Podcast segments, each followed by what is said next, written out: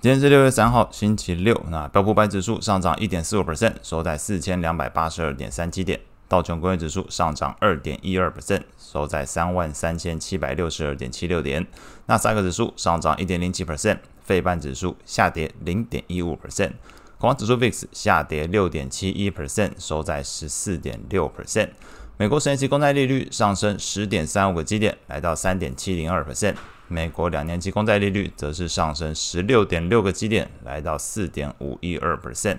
美元指数上涨零点四六 percent，收在一零四点零四。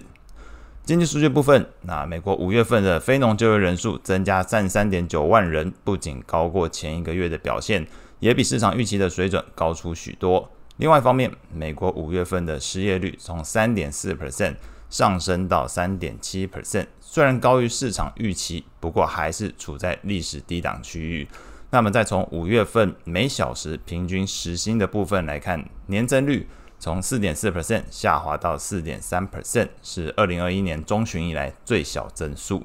整体来说，整个劳动市场，美国的部分还是相当的火热。那么，从这个时薪增速放缓的话，可能会从这个民众的消费层面带来压力。那特别是在目前整个通膨。如果还是维持在相对高的增速，这个增速还比薪资增速来得快的话，后续我们可能会比较需要观察的是在这个消费面来查验看看我们这个推论哦，就是目前的情形可能对消费层面来说带来压力的这个说法。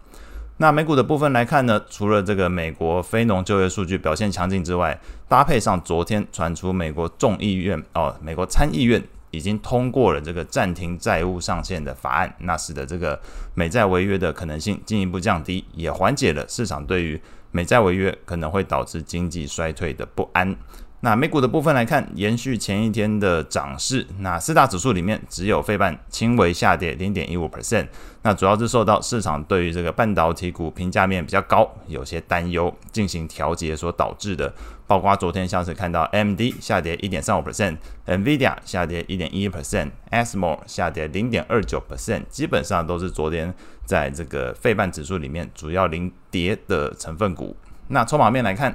这个机构 EPFR Global 它的资料显示，截至截至这个五月三十一号过去一周，全球股票型基金流入一百四十八亿美元。但是这一百四十八亿美元里面，光是科技股基金就已经流入高达八十五亿的美元了，这已经是创历史新高的一个记录，也反映了整个市场对于 AI 题材的一个狂热。那当然，另外一个角度也会引发市场对于目前评价面过高而进行调节的这个动作。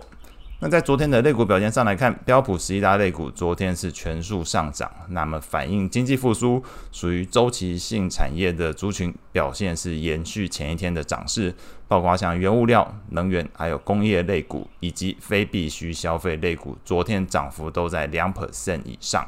那么能源类股的部分，主要还有传出这个 OPEC Plus 成员讨论进一步减产每日一百万桶的可能性。激励了昨天西德州原油的油价大涨二点五二 percent，带动昨天能源股反弹。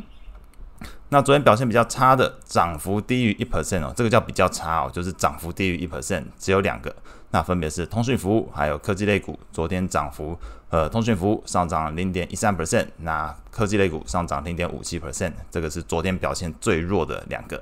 那整体来说，整个类股情况其实反映出整个市场对于呃费德利率的政策开始做调整。那整个经济衰退降温，也就是没有经济衰退的话，反而有利于整个景气循环类股的表现情况。那么，即便实际的经济数据还没有公布，甚至是美国的制造业 PMI 最近看到也没有显著回升，但是这个股市是习惯走在经济基本面之前哦。那至于呃有没有走对哦，有没有正确的猜对哦，这个有待观察。不过大方向来讲，整个市场确实是产生了一个所谓的 risk on 的一个情形。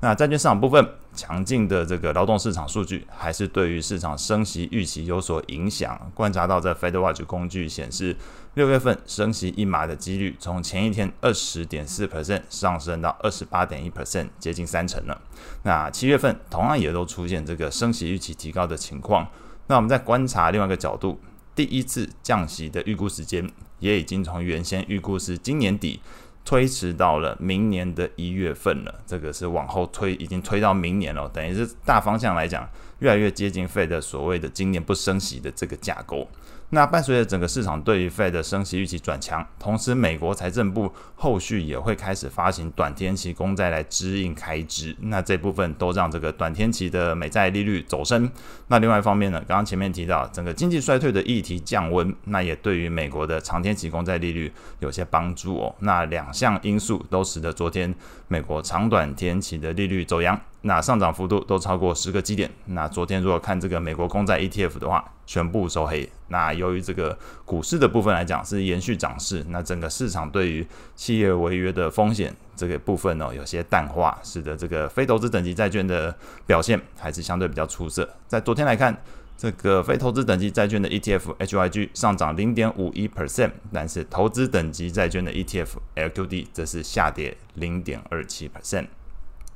外汇上部分，那除了这个美债利率上升，使得美元指数昨天明显上涨之外，昨天前往日本众议院接受议员质询的日本央行行长，那针对于是否日本央行应该停止收购，甚至转而卖出先前已经买进的像是 ETF 或者是不动产信托的资产哦，那这个植田和男子表示，目前尚未达到可以具体谈论。前面提到这个卖出 ETF 或是 REIT 的一个阶段了，他预期整个日本的通膨会在下半年非常明显的下降，重申对于持续而且稳定达到两 percent 这个物价增速的目标还需要时间，那需要维持目前这个宽松的货币政策。这一番话出来哦，整个日元昨天还是续贬这个零点八一 percent。不过日经指数大概是相对受惠的一个一个方向哦，这二二五指数持续走高，昨天看涨幅，这个日经二二五指数期货涨幅二点六 percent，已经逼近三万两千点的大关。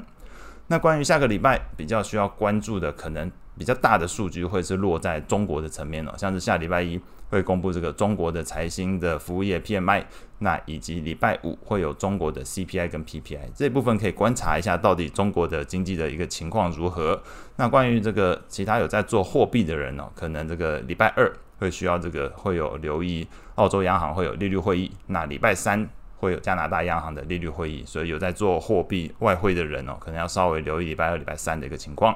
那以上是今天所有内容，我们下次见。